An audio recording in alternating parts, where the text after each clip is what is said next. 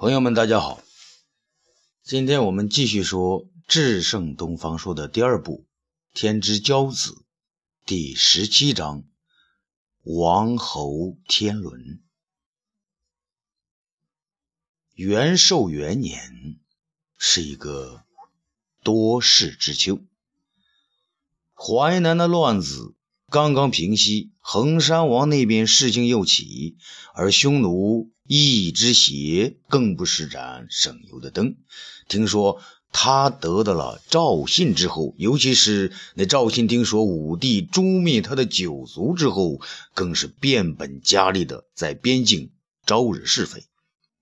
那赵信居然为一只鞋出主意，在沙漠的水肥草美处呢，建立了一座城池，名字就叫赵信城。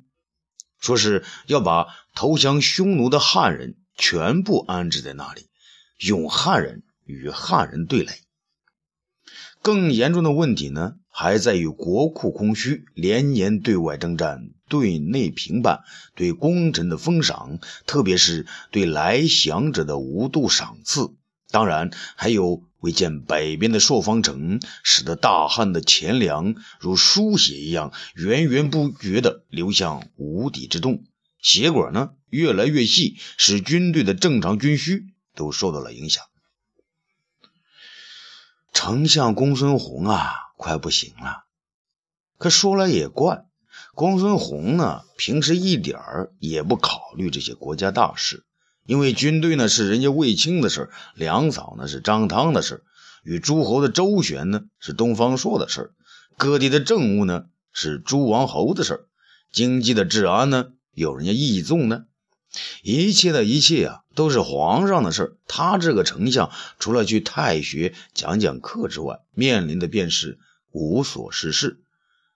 可现在呀，在病榻上，他就开始关心起许多事儿来。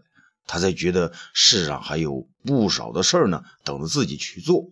他恨自己呢，已经没有做事的力气了。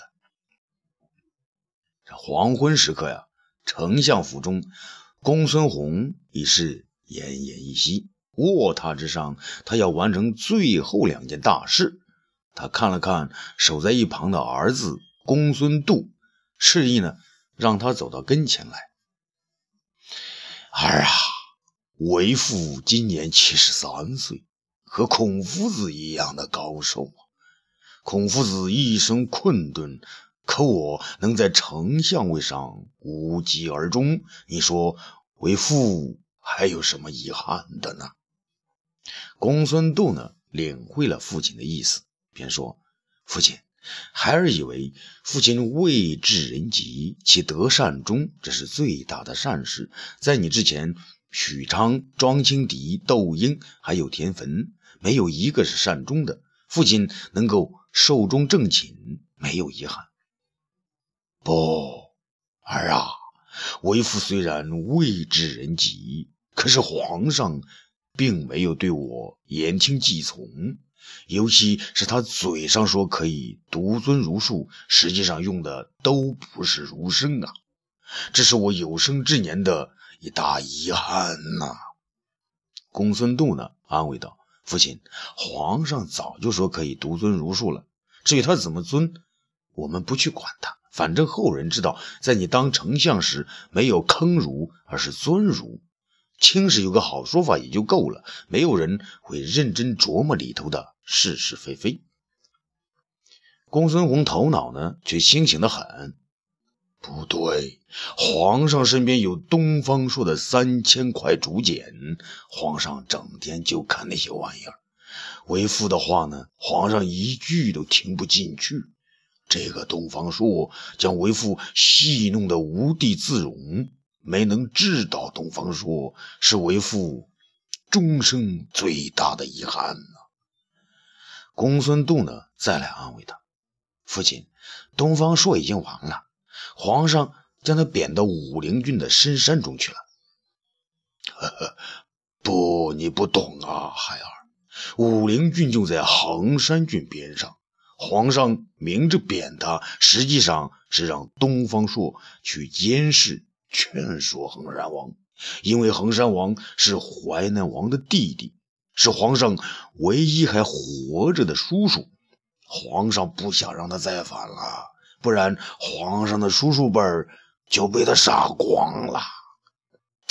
公孙度呢，不想再费口舌，就说：“父亲，哎，您就不必去想这事儿了。”公孙弘呢，摇摇头：“不行啊，为父这些年别无他求，就琢磨一个计策，想看他东方朔的笑话。”报东方朔及我孺子之仇。这公孙卿来了吗？啊，孩儿已经让他在外面等候了。啊，让他进来。一个瘦高个子呢走了进来，这就是公孙卿。他很礼貌地说：“呃，侄儿拜见伯父大人。”公孙弘抬起头来，招呼他走近些。青儿，伯父作为丞相。却没让你当官，你恨我吗？公孙卿眼睛里露出几几分无奈。啊，侄儿得以养尊处优，得以知书达理，便是伯父最大的恩赐。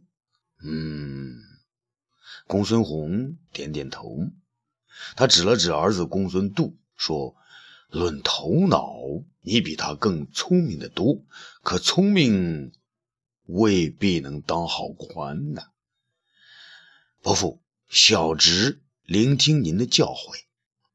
伯父不仅让你读了四书五经，还让你看了许多道家神仙之书。你知道这是什么用意吗？公孙弘问。小侄以为是为了讨皇上喜欢。说得好，你伯父读了那么多四书五经，不能让皇上言听计从。如今你要把那些四书五经统统忘掉，而要切记道家神仙之书，总有一天皇上会对你言听计从的。这老实的公孙度插嘴了：“父亲，你这样做不是有违儒家之道吗？”公孙弘冷笑说：“嘿嘿，据说你笨，你又来了。什么儒家、道家？有好官当，好日子过。”才是赢家。这与父亲网上的话可大不一样啊！公孙度呢也吃惊。哎，父亲，他还想问个明白。那公孙弘不理他了。别说了，青儿啊，侄儿在。公孙弘呢，慢慢的说：“以你现在的功底，根本不是东方朔的对手。”伯父要你去齐国东部海边的崂山求仙学道，一定要学到比那李少君还厉害的本领，再来找皇上。公孙卿犯了难呢，伯父，侄儿不知道跟谁学呀？公孙弘，公孙弘呢，指点道：崂山上有一高人叫李少公。他是李少君的叔叔，你去找他学成之后，你回长安找乐成侯丁义，他会帮助你的。公孙卿的跪拜，小侄遵命。公孙弘这才把头转向亲生儿子多儿，父亲，孩儿在。以你的本事，难以在朝中立脚。但有一人可以依靠。公孙度瞪大了眼睛：“父亲，您说的是……嗯，霍去病的弟弟霍光，将来会是个了不起的人物。靠上他，不仅你有好官做，儒家的名声也能靠他而振起来呀。”公孙度吃惊：“父亲，霍光只是个孩子，何况……”他学的也不是纯儒啊！公孙弘呢，干笑起来，笑声呢是那么的微弱，可他却是发自内心的大笑。不是纯儒，呵呵呵呵呵呵呵董仲舒倒是个纯儒，却是书呆子一个。孔夫子要是纯儒，他就不去诛杀邵正卯了。孟子纯吗？王道加霸道，荀子纯不？他是秦始皇的祖师爷呀！这世上没有一个纯儒，你说的对，霍光未必是个纯儒，可将来他定会反其道而行之。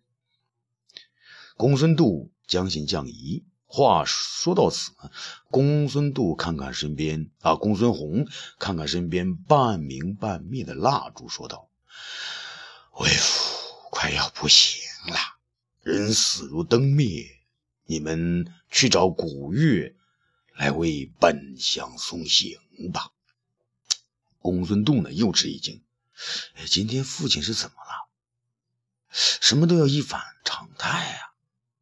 啊，父亲。”公孙弘呢，有气无力的摇摇头。庄子老婆死了，庄子骨盆而歌。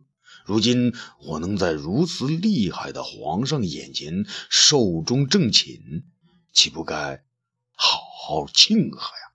去，让古月都想起来，我死后三天之内都不要听医。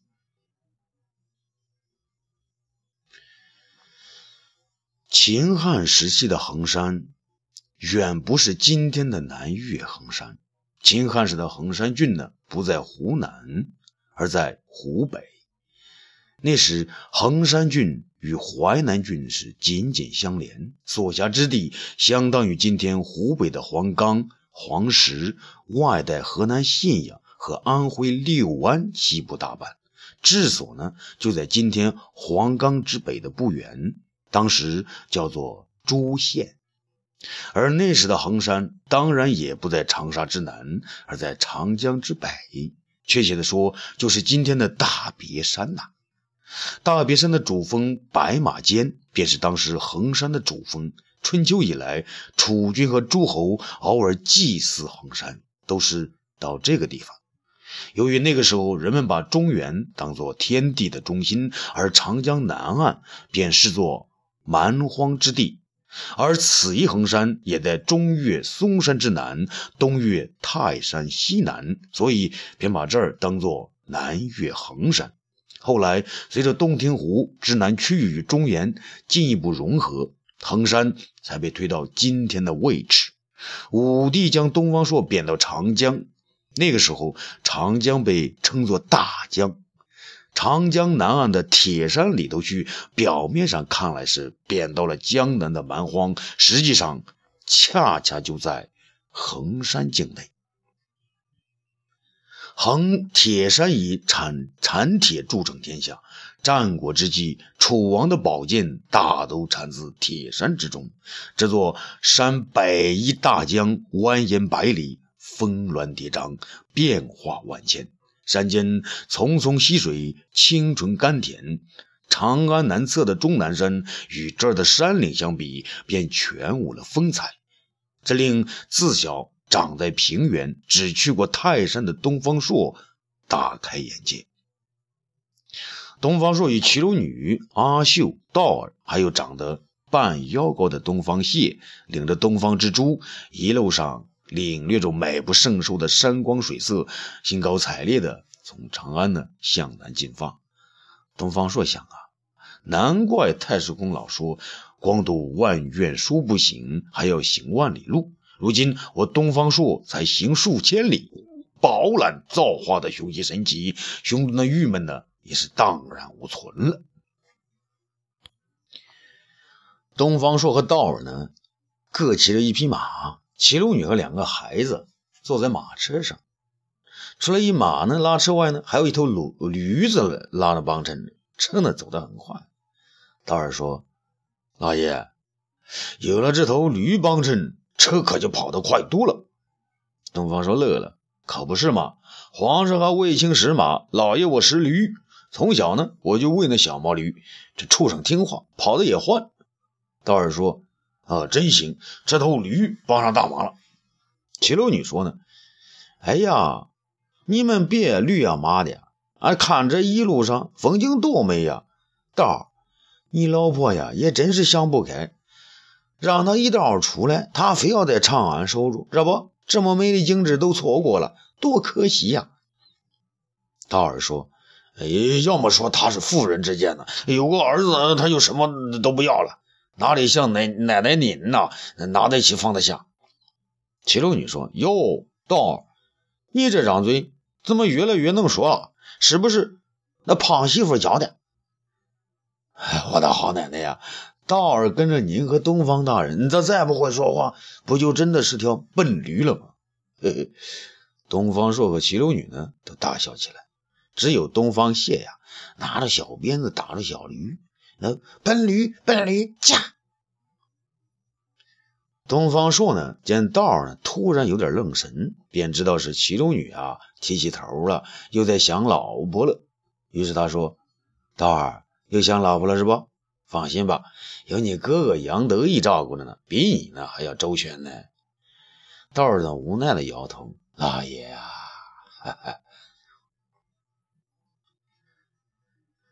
这衡山王府呢，坐落在湘江的西岸，向南望去，衡山葱茏低翠，周边尽是褐红色的土地，几湾清溪缠绕于绿山红土之间，水道之间的片片池塘，犹如一面面镜子，镶嵌在红绿相间的画图之中，倒映着天上的蓝天白云。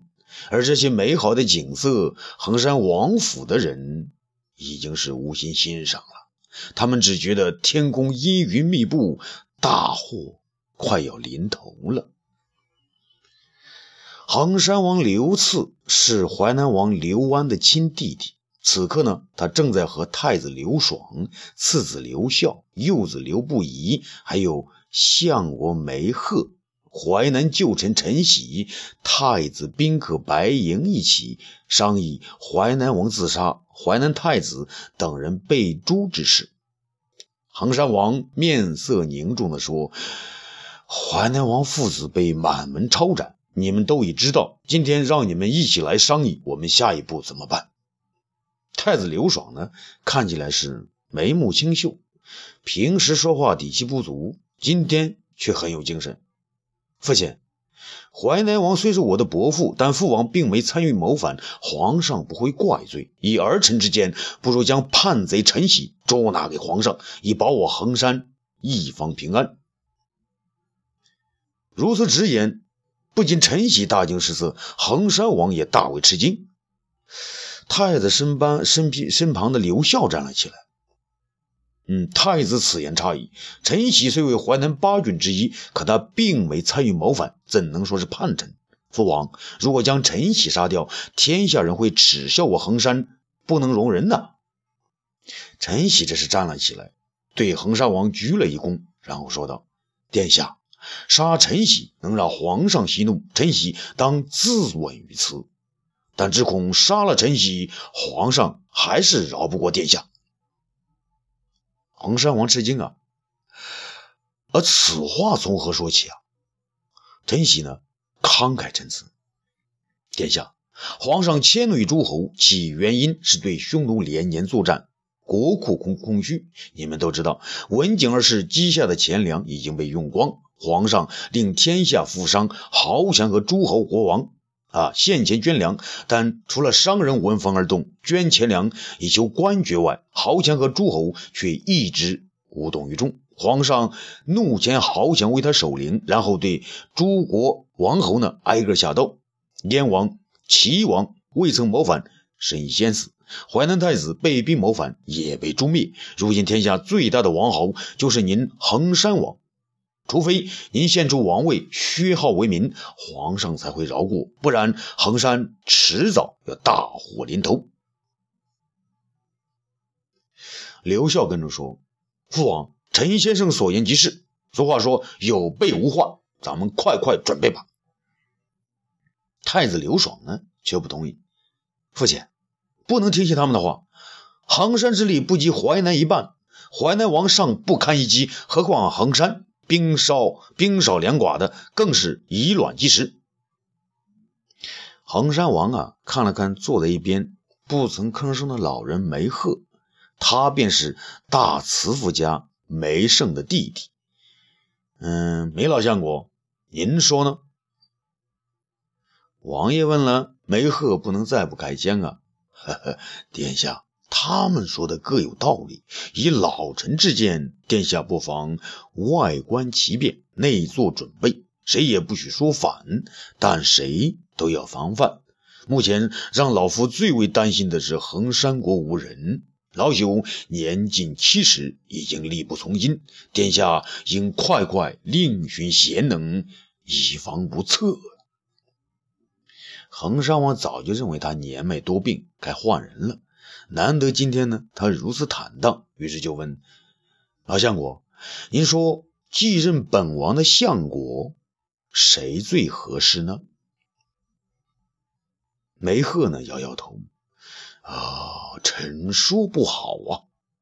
刘孝却说：“父王，以儿臣之见，陈喜先生为淮南八郡之一，是相国之才。”太子刘爽呢，又要反对了：“开玩笑，那用了他，皇上更会以为我们还我们和淮南王早已串通好了。”陈喜呢，再度起身说道：“太子之言极是，殿下。”陈喜倒是知道有一惊天伟地之才，就在这不远。殿下如能请到，当是衡山大幸。衡山王惊喜啊！啊，陈先生，您说的是谁呢？陈喜说道：“太中大夫东方朔呀。”为人中之杰，他原是皇上最信赖之人，但因与郭谢关系密切，又与淮南王交往甚密，得罪了皇上。如今被贬在此处不远的武陵郡。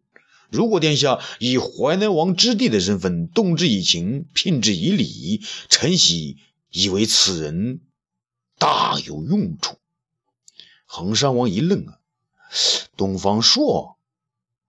本王早闻其名，梅鹤呢点点头。殿下如得此人为相国，定是衡山国的福分。衡山王呢一拍案子：“好，刘爽，本王就命你以太子的身份，与白银先生一道，持重礼前往武陵，请东方朔先生。”太子刘爽呢？欣然从命，儿臣遵旨。啊，欲知后事如何，咱们下次接着说。